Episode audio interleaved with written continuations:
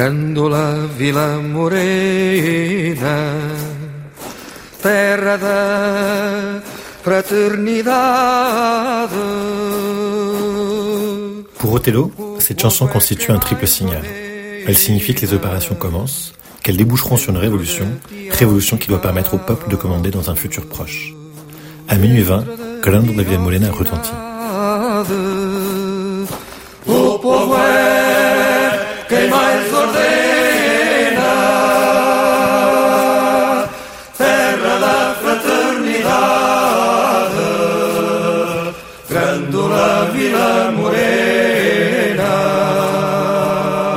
Livro em francês sobre o 25 de Abril, com uma abordagem cronológica e analítica dos anos de colonialismo e lutas de libertação que também levaram ao 25 de Abril à queda da ditadura e de um império, passando pelos meses e anos que se seguiram à Revolução dos Escravos e que acabaram com o que muitos chamaram de utopias revolucionárias e outros de ameaças de ditaduras comunistas.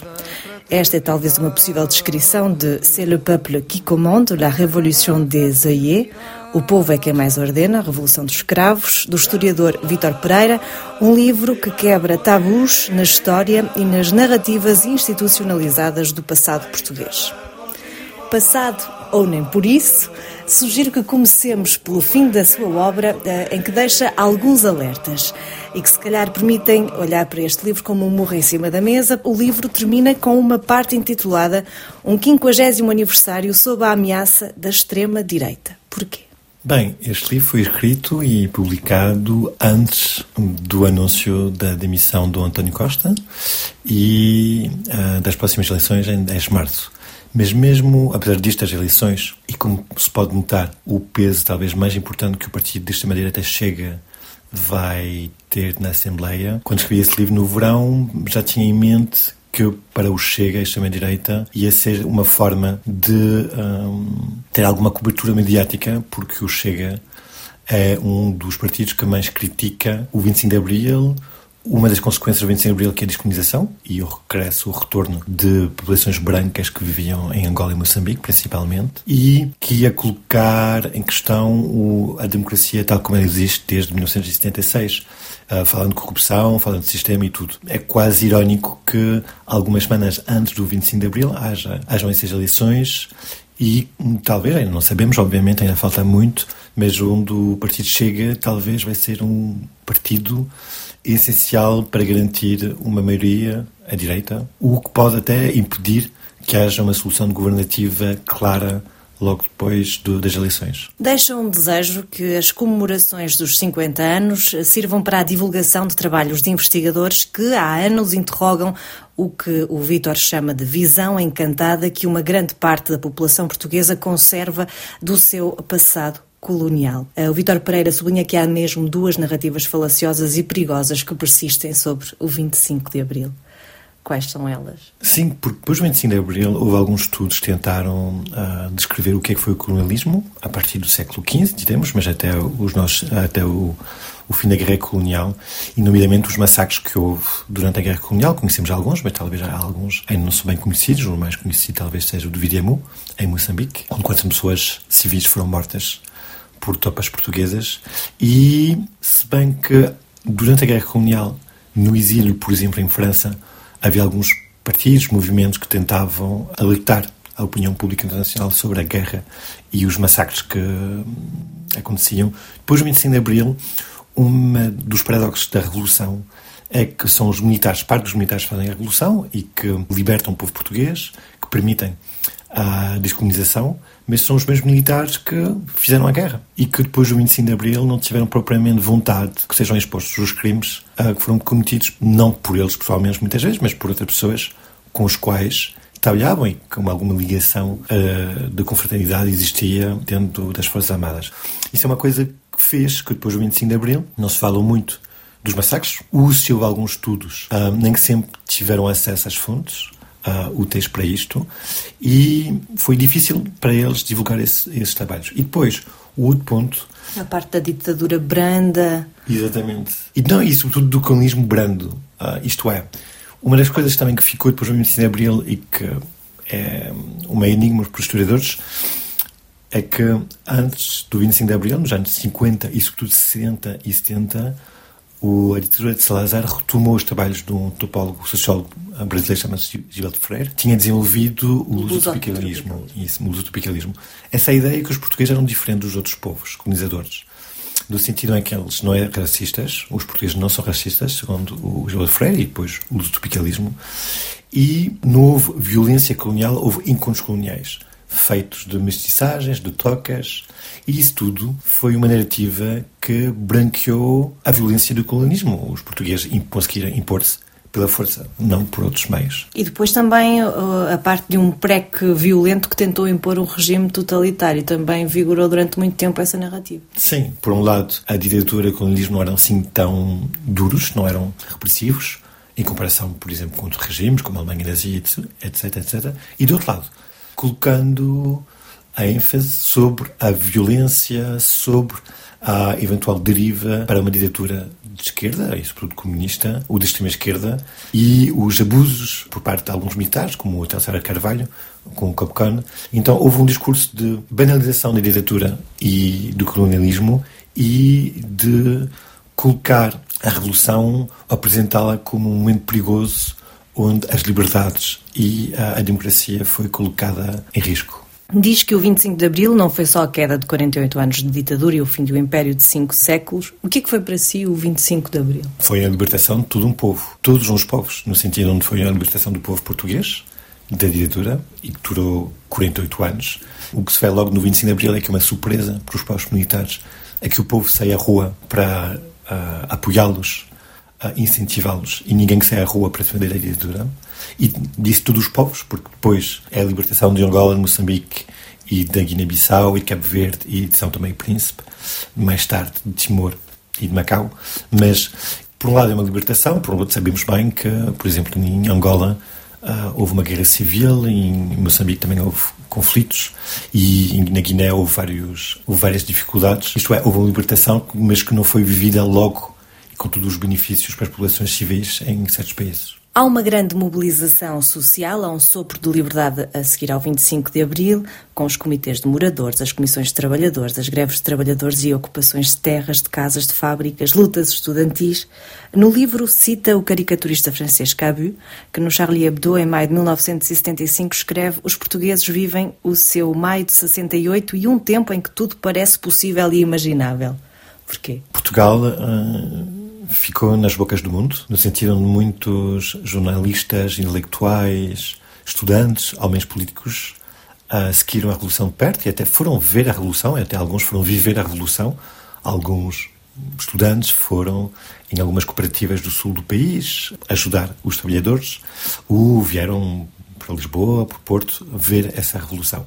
E muitas vezes é uma revolução, uma sucessão de eventos que não se compreende. E muitas vezes, quando em períodos instáveis, a história é usada para tentar compreender o que é que se passa. E muitos fizeram essa analogia com o de 68, muitos franceses, nomeadamente, mostrando que havia uma libertação da palavra. As pessoas falavam, havia comícios, havia manifestações, as pessoas, depois de 48 anos sem poder falar, há uma libertação e as pessoas querem debater, querem falar política, querem falar de tudo de que podem falar.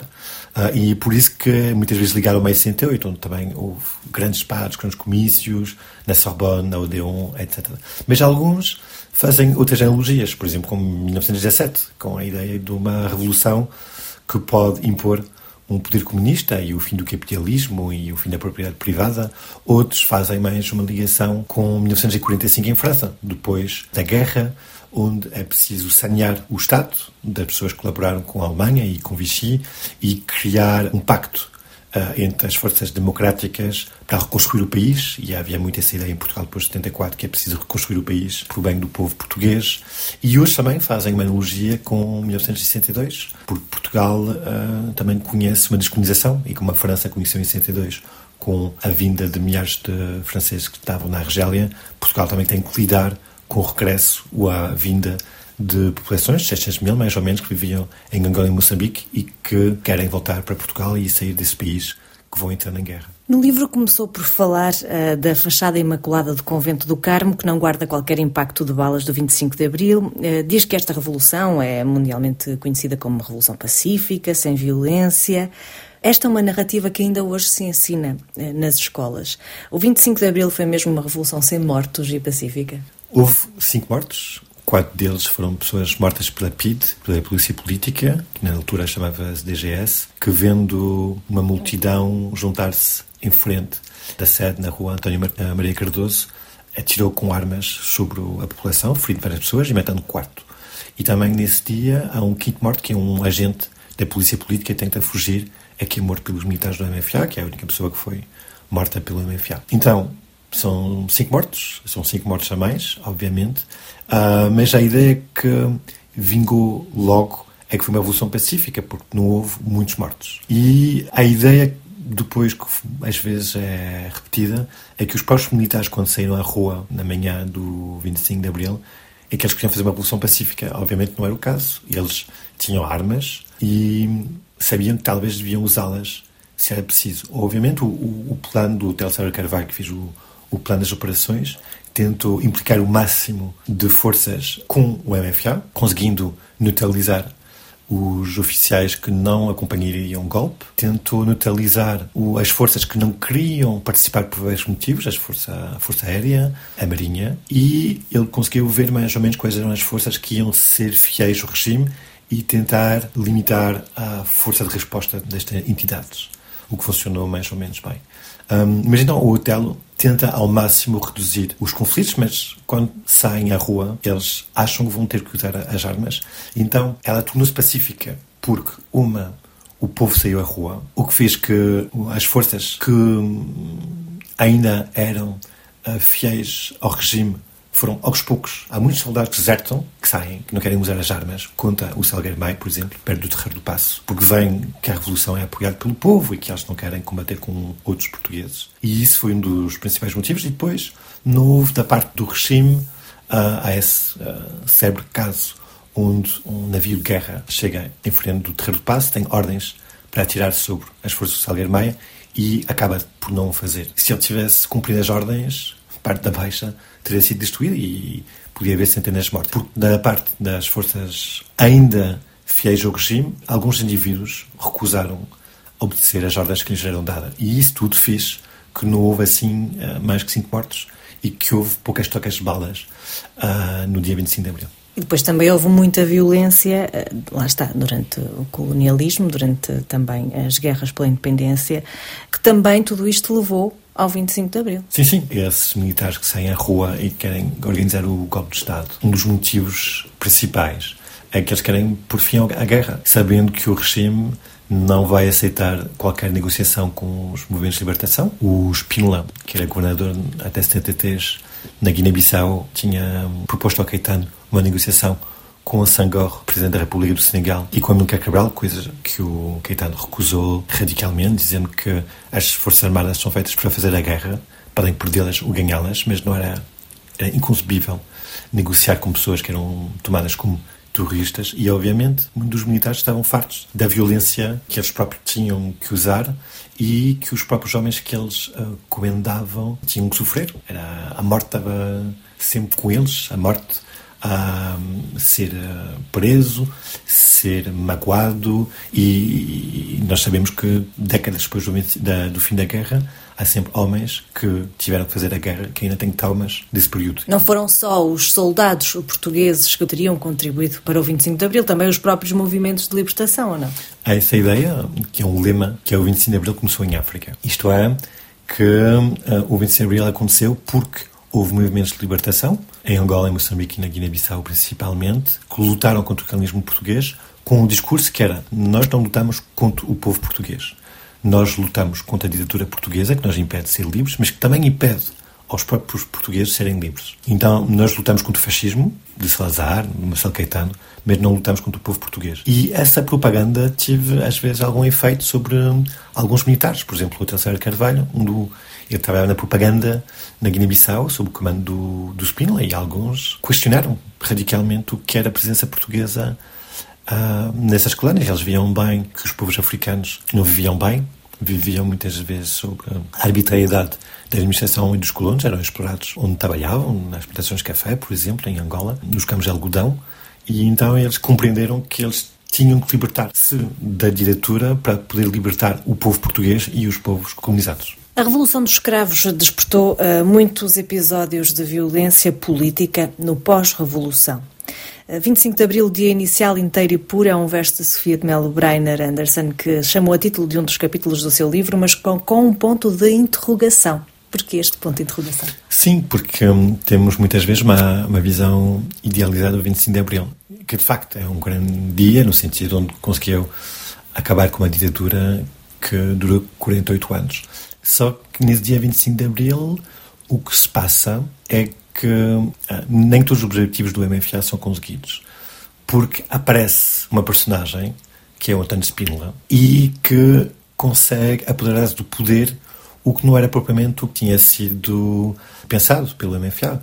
Quando o MFA organizou vários uh, encontros no tempo da ditadura, uh, os, os, oficiais do MFA tinham votado para ser chefe do movimento, em caso de, de avançar, o Costa Gomes, que era o chefe de Estado-Maior das Forças Armadas, mas que no dia 25 de Abril esconde-se, uh, está no hospital com a mulher, sabia que alguma coisa ia acontecer e nesse dia não aparece, e a pessoa consegue aparecer mexendo vários cordelinhos, ou várias pessoas mexem alguns cordelinhos, é o próprio Spínola que joga um jogo duplo nesse dia 25 de Abril, sabendo que havia um, um, golpe de Estado em preparação, sabendo do programa do MFA, dizendo que tinha algum receio que no MFA houvesse pessoas ligados ao Partido Comunista, o Comunistas, e que no 25 de Abril consegue ir ao Carmo, ficar com o poder dado pelo Marcelo Caetano e tente impor durante a noite o programa dele.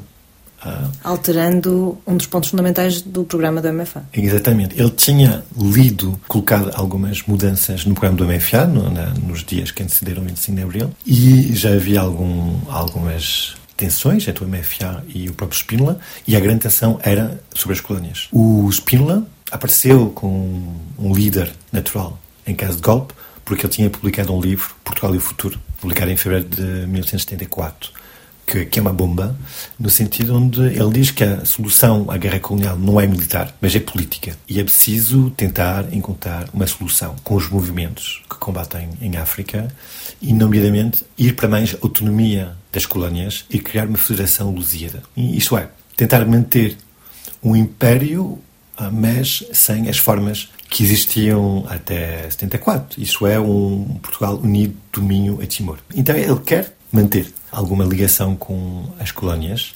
enquanto que muitos militares do MFA querem a autodeterminação das colónias, que eles possam decidir o que eles querem e provavelmente vão criar a independência. E logo na noite de 25 para 26 de abril, o Spínola apenas aparece à televisão à uma da manhã porque há um, desentendimento muito forte entre os, os oficiais do MFA e o Spínola. O Spínola quer impor o programa dele e diz que o programa do MFA não conta. E os oficiais do MFA dizem: Não, nós temos um programa, você leu o programa e esse é o programa que vamos propor ao povo português. E há esse desencontro à volta, sobretudo, das colónias. Há outros pontos onde eles não concordem, nomeadamente sobre o fim da PID-DGS ah, nas colónias. E a PID-DGS não desaparece nas colónias, desaparece na metrópole, mas não nas colónias. Mas o grande ponto de entendimento é a descolonização e, aliás, à uma da manhã, quando o Spínola fala na televisão, uma das primeiras coisas que ele diz é que o 25 de Abril se fez para manter um Portugal pluricontinental, isto é, continuar com uma forma colonial que ainda se tem que discutir, e isso vai abrir um conflito entre o Spínola e o MFA que vai durar até setembro de 64, até o Spínola sair da presidência da República. Diz que a expressão Revolução dos Escravos é usada para designar os eventos que decorrem do 25 de abril de 74 ao 25 de abril de 76, mas que depois eh, de março de 75 aparece o PREC, período revolucionário em curso, em que o MFA quer um, eh, transformar radicalmente as estruturas económicas e sociais do país e fala em revolução na revolução. Sim, no início o MFA tinha como objetivo, por fim, a ditadura e entregar o poder aos civis, aos partidos políticos. Só que isso não vai acontecer logo, porque hum, há um conflito entre o Spínola e o MFA. E parte dos, dos oficiais do MFA acham que o Spínola quer ir contra o espírito do 25 de Abril que eles impuseram, e foram eles que fizeram um golpe de Estado, não foi o Spínola. Aproveitou-se, mas não fez. E então há um conflito. O MFA não desaparece. A Comissão de Coordenação do MFA não desaparece. E vai tentando defender a sua visão do 25 de Abril. Aliás, consegue, a partir de julho de 74, uh, impor um dos oficiais como Primeiro-Ministro, que é o Vasconcelos. E esse conflito vai durar até setembro, à volta, nomeadamente, da descolonização. E depois, o próprio Spínola uh, tenta um golpe de Estado em 11 de março de 75 e isto vai desembocar sobre uma radicalização da Revolução, isto é, uma institucionalização do MFA com o Conselho da Revolução e o MFA com o Conselho da Revolução pretende ter um, um papel motor na Revolução e transformar radicalmente Portugal. O que antes era visto por certas partes do MFA não é possível, é preciso esperar que o povo português vote para saber o que os portugueses querem e depois veremos as mudanças, não podemos fazer mudanças vulto. Depois, de 11 de março, a mudanças vulto, a nacionalização dos bancos, dos seguros, parte da indústria, o desenvolvimento da reforma agrária no sul do país. Então, o MFA torna-se um agente revolucionário, coisa que não era todo um, previsto uh, em março, abril de 74. Precisamente, tem um capítulo intitulado Uma Cuba na Europa, ponto de interrogação, em referência ao período entre 11 de março de 75 e 10 de julho de 75. Recorda que o secretário de Estado norte-americano Henry Kissinger uh, disse que o governo português é cada vez mais dominado por comunistas, que têm o apoio do MFA, segundo ele constituído pelo que chamava de marxistas autodidatas. Havia realmente o risco de Portugal ser uma Cuba em plena Europa Ocidental? Alguns tiveram, obviamente, alguma parte do MFA e alguns movimentos políticos esperavam Portugal fosse um país que não seria uma social-democracia alemã ou a sueca, que achavam demasiado moderada. Também não queriam, alguns deles não queriam uma democracia popular, como na Europa de Leste, mas estavam à procura de um novo modelo, de uma via original, original para um socialismo português. E um, havia muito fortemente um discurso anti-imperialista e recusava que Portugal não era propriamente um país europeu e alguns não queriam que Portugal uh, se juntasse mais tarde à União Europeia, à CE, mas também não queriam que fosse um satélite da, de Moscou. Então houve várias propostas durante o ano de 74, mas tudo de 75, sobre o que poderia ser Portugal. E houve a, a célebre caricatura do João Abel Manta, que é uh, um, um quadro, um mapa de Portugal, e várias pessoas, o Lenin, o Kissinger, a Rosa Luxemburgo, o Mao a ver Portugal e a não compreender o que, é que se passa em Portugal, porque havia muitas ideias, muitas propostas, muitas soluções, muitas vias para o socialismo. E, obviamente, do lado dos Estados Unidos, da França, mas sobretudo dos Estados Unidos, havia um medo que Portugal se tornasse comunista, porque o Partido Comunista estava no poder, estava no governo. Muitos viam em Álvaro Cunhal, secretário do PCP, uma pessoa com capacidade para tentar impor uma revolução comunista, uma tomada de poder comunista. Então havia muito essa ideia que Portugal seria um país anti-ocidental ou anti-americano uh, na Europa e que colocava outro problema, é que Portugal estava na NATO. Então como é que se poderia aceitar que um país que está na NATO, então que pode ter informações importantes para Moscou, pudesse continuar na NATO? E outro ponto importante para o Kissinger, que era os Açores. Isso é, como é que podemos aceitar que um país que tem os Açores, que é um ponto estratégico fundamental para os Estados Unidos, uh, para controlar o Atlântico Norte, uh, se torne comunista? Então havia essas propostas de encontrar uma solução portuguesa para um regime socialista e esse medo dos Estados Unidos que de facto houvesse uma tomada de poder um, ah, da extrema-esquerda e que seja necessário ficar pelo menos com os Açores. E depois o Kissinger tinha várias propostas, sobre várias ideias sobre Portugal, uma delas sendo a, a teoria da vacina, que era a ideia que, bom, Portugal está perdido, Portugal vai, os comunistas vão ficar no poder em Portugal, ou então vamos perder Portugal no, pelo campo ocidental. Outra consequência é uma guerra civil por parte do povo português, nomeadamente viu-se que não queria do Partido Comunista, que apenas conseguiu 12,5% dos votos em abril de 75, então, se há uma guerra civil em Portugal, uh, isso é uma vacina noutros países, como a Itália, como em França, porque na Itália e França, porque nesse país o Partido Comunista era forte e também havia, uh, ele conseguia juntar-se aos partidos. Em Itália havia o compromisso histórico entre o Partido Comunista Italiano e a Democracia Cristã. Em França havia a União da Gauche, a União da Esquerda, entre o Partido Comunista, o Partido Socialista e os radicais de esquerda. Então, com uma possibilidade que nesse país o Partido Comunista pudesse estar no governo, o que não queriam os Estados Unidos. Então, se Portugal corresse mal, não era assim tão mal. Perdíamos Portugal, o, sobretudo Portugal, ia haver momentos difíceis, ia até trágicos, mas pelo menos isso fazia que a Itália e a França, uh, o perigo comunista, seja menos uh, forte.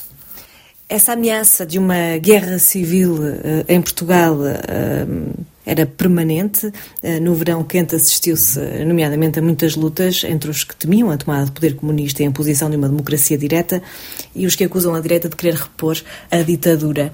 O que é que foi o, o, verão quente de forma muito resumida? O verão quente foi, a partir de 10 de julho de 75, o Partido Socialista deixa o governo, nomeadamente por causa do jornal República, que é um jornal, um jornal que era controlado pelo Partido Socialista, e um dos tipógrafos conseguem pôr de lado a direção socialista do Raul Rego, que é um próximo do Mário Soares. Então, o Partido Socialista considera que o caso República é uma peça suplementar à tentativa do Partido Comunista de ficar com a imprensa de não deixar de falar os socialistas e que faz parte do plano para ficar com o poder. Então os socialistas deixam o governo em julho de 75 e dias depois, no norte do país, eh, de Rio Maior a norte, há vários movimentos, mais ou menos espontâneos, que vão atacando sedes dos partidos comunistas, sedes dos partidos de extrema-esquerda, queimando as sedes, queimando a documentação, por vezes há, confrontos com militantes comunistas, e em julho e agosto de 75 há vários ataques a sedes em todo o Norte. E que é visto por parte da população como houve eleições no 25 de abril de 75, nessas eleições o Partido Socialista chegou em primeiro e o PPD, Partido de Centro-Direita, chegou em segundo, foi a expressão do povo que votou de forma livre, que enquanto que o PS e o PPD já não estão no governo em julho, então é um, manifestações contra o que eles acham ser um desvio um, da, da vontade popular pelo MFA e pelo Partido Comunista. Então, essas violências anticomunistas do verão quente uh, vão deixar pensar que talvez vai haver uma guerra civil que vai dividir o norte e o centro do país, mais moderados, um, alguns diziam mais conservadores, e uh, Lisboa, o Alentejo, o Ribatejo, Setúbal, onde o peso do Partido Comunista da extrema-esquerda é muito mais forte. Diz que para muitos o processo revolucionário em curso acaba a 25 de novembro e que acabam também as utopias revolucionárias. Porquê? Sim, 20, o 25 de novembro é uma data importante.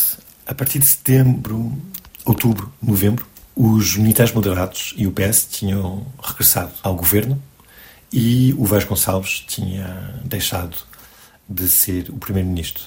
Hum, então era um primeiro passo para uma certa moderação da revolução e uma solução moderada que seguia os, o resultado das eleições do 25 de abril de 75, mas, no entanto, houve uma radicalização da extrema-esquerda, civil e militar, que temia que a revolução acabasse e que a reação, a extrema-direita, voltasse depois do Partido Socialista, então que ia que a partir de setembro de 75 havia um desvio que ia acabar a extrema-direita. Então, o confronto entre os militares moderados, à volta do Melo Antunes, e as partes mais radicais, nomeadamente o Otelo Saber Carvalho, que tem um poder muito importante, porque ele é que dirige o COPCON, que é uma, uma espécie de polícia militar, tem um peso muito importante. E então, em setembro, outubro, novembro, há muitas mobilizações sociais grandes manifestações ligadas ao PC, extrema-esquerda. Há, nomeadamente, o cerco da Assembleia Constituinte em novembro de 75 por operários da construção civil e alguns veem nesse cerco uma vontade de acabar com a Constituinte e de impor um poder popular. E parte dos moderados, como o Melo Antunes, o Vasco Lourenço, o Ramalho Enes, preparam uma solução militar para tentar pôr de lado os mais radicais em pessoas que estão, os militares estão à volta, à volta do Sara Carvalho. Então fazem várias provocações, que essas as provocações fazem parte dos militares radicais tentam sair à rua no 25 de novembro de 75, o que os moderados estavam à espera, e eles conseguem eh, parar esse, essa saída dos militares mais radicais, de prendê-los e de prender os vários oficiais que eram de extrema-esquerda o próprio hotel vai ser preso algumas semanas depois. Então, 25 de novembro é uma neutralização da extrema-esquerda militar e a tomada de poder dos militares do, moderados do MFA, à volta do Melo Antunes, do Vasco Lourenço. Uh, obviamente, eles vão dizer que é o regresso aos dias do 25 de Abril e é o fim dos excessos, dos desvios que foram impostos tanto pelo Vasconcelos que pelo Hotel Sara Carvalho. Mas é também o fim das utopias revolucionárias. Em grande parte, em grande parte no sentido de vários militares uh, são presos, o que alguns esperavam, pensavam é que talvez parte da extrema-esquerda e parte da população que estava nessas comissões de moradores, os trabalhadores, iam à rua para defender essa revolução e não, e não saíram à rua. Não houve um confronto, não houve, não houve guerra civil. E, de facto, depois, a ideia que se impõe é que tem que se respeitar o trabalho da Assembleia Constituinte. A nova Constituição é votada em 2 de abril de 76. Mas essa Constituição é muito, muito, muito, ah, agora com o nosso olhar, é muito progressista. Defende que Portugal é um país em transição para o socialismo. Defende as nacionalizações, defende a reforma agrária, defende a participação popular. Obviamente, para algumas pessoas, esse texto é apenas papel. Isso é, que não ia impor-se depois nas práticas e acabou, esse impeto revolucionário acabou no 25 de novembro de 75. Depois do 25 de novembro de 75, multiplica-se a expressão escravos murcharam. Esta é uma questão que também coloca no livro e agora coloco a si. Os escravos murcharam.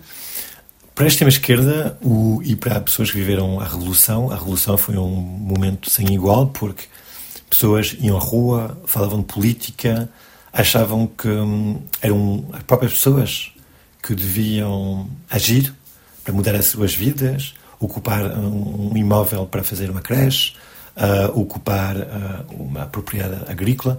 Então era a ideia do, da democracia popular e direta. Não temos apenas votar para que representantes decidem por nós, devemos decidir em plenários. Era uma forma de viver a política muito intensa. E, de facto, depois do 25 de novembro e a partir de 76, essa visão muito hum, dinâmica, muito uh, de democracia popular vai esvaziando-se. E Portugal torna-se um país uma democracia liberal com a ideia que as pessoas votam, as pessoas têm direitos, há um Estado de Direito, mas as pessoas não vão participar ativamente da vida comum, a vida política, e há um distanciamento entre o povo e a classe política. E, de facto, isso para alguns que tinham essa utopia de um povo ativo politicamente, isso desaparece. No entanto, várias das promessas, várias uh, dos compromissos de Abril foram ficando. O, Estado Social, o Estado de Providência, a saúde tendencialmente gratuita para todos, a escola para todos. Essas conquistas de Abril foram ficando, obviamente, são sempre. Houve várias políticas uh, que tentaram limitar algumas vantagens. Viu-se durante os anos de 2010 com a Toica e viu-se também durante os anos da Toica que um dos cantos que foi usado foi a Grândola, porque as pessoas pediam que se respeitassem os valores de Abril e as conquistas de Abril. Então, obviamente, mostrar, mas não houve o regresso para trás e houve várias conquistas que foram possíveis durante o 25 de Abril que ficaram. E é por isso que o livro se chama É o Povo quem mais ordena, porque tantos anos depois as pessoas voltam à rua quando qualquer coisa não está bem para lembrar ao governo as conquistas de Abril, justamente. Sim, um, o título era, um, era uma referência ao, à canção do, do Zeca Afonso, mas também era para mostrar que o que eu queria mostrar era os momentos sociais, que a Revolução não foi apenas 25 de Abril, um golpe de Estado militar, e muitas vezes parte da historiografia, nem toda, obviamente, uh, descreve o 25 de Abril como uma divisão entre, por um lado, o Partido Socialista do Soares e o Partido Comunista do, do Cunhal, uh, como resultado das, das tensões do MFA, entre o Vasconcelos, o Otelo, o Melo Antunes, mas que o 25 de Abril e o PREC foi uma revolução social, foi a última revolução uh, na Europa Ocidental que colocou em dúvida ou até quis uh, acabar com o capitalismo, com a propriedade privada, com o controle operário, com a autogestão. Foi uma revolução com uma divisão social, até socialista, muito importante.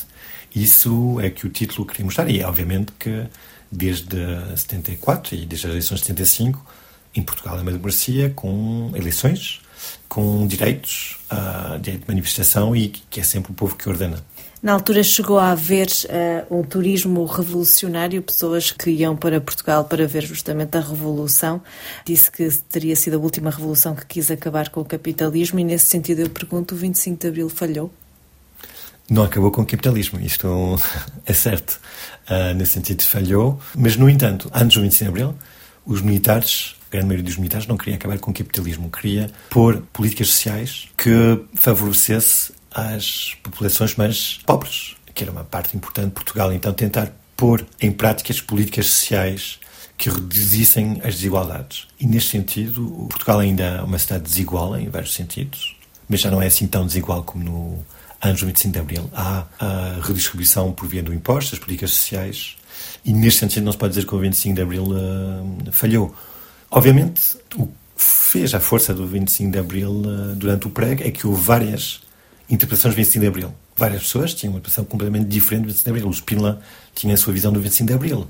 O Hotel tinha a sua visão do 25 de Abril. O Vasco Lourenço tinha a sua visão do 25 de Abril. O Soares, o Cunhal, tinham todos. Mas, ao fim e ao cabo, o que, é que nós temos agora é, é um país muito mais desenvolvido que era em 74 onde a população vive melhor, não diga que tudo seja perfeito, esse discurso. Nomeadamente, uh, desde os últimos anos, há uma grande pressão uh, sobre a população que vive nas grandes cidades em termos de alojamento uh, e, obviamente, que há sempre coisas a melhorar. Mas o que permite uma democracia é o protesto e dizer que as coisas não estão bem têm que ser mudadas, coisas que era impossível do tempo de ditadura. E, nesse sentido, o 25 de Abril não falhou. Mas, obviamente, que muitos que tinham sonhos revolucionários não se podem conformar com o que se passou depois, porque muitos deles queriam ir muito além do que Portugal se tornou. Muito obrigada, Vitor Pereira, por ter estado connosco na RFI. Muito obrigado pelo convite.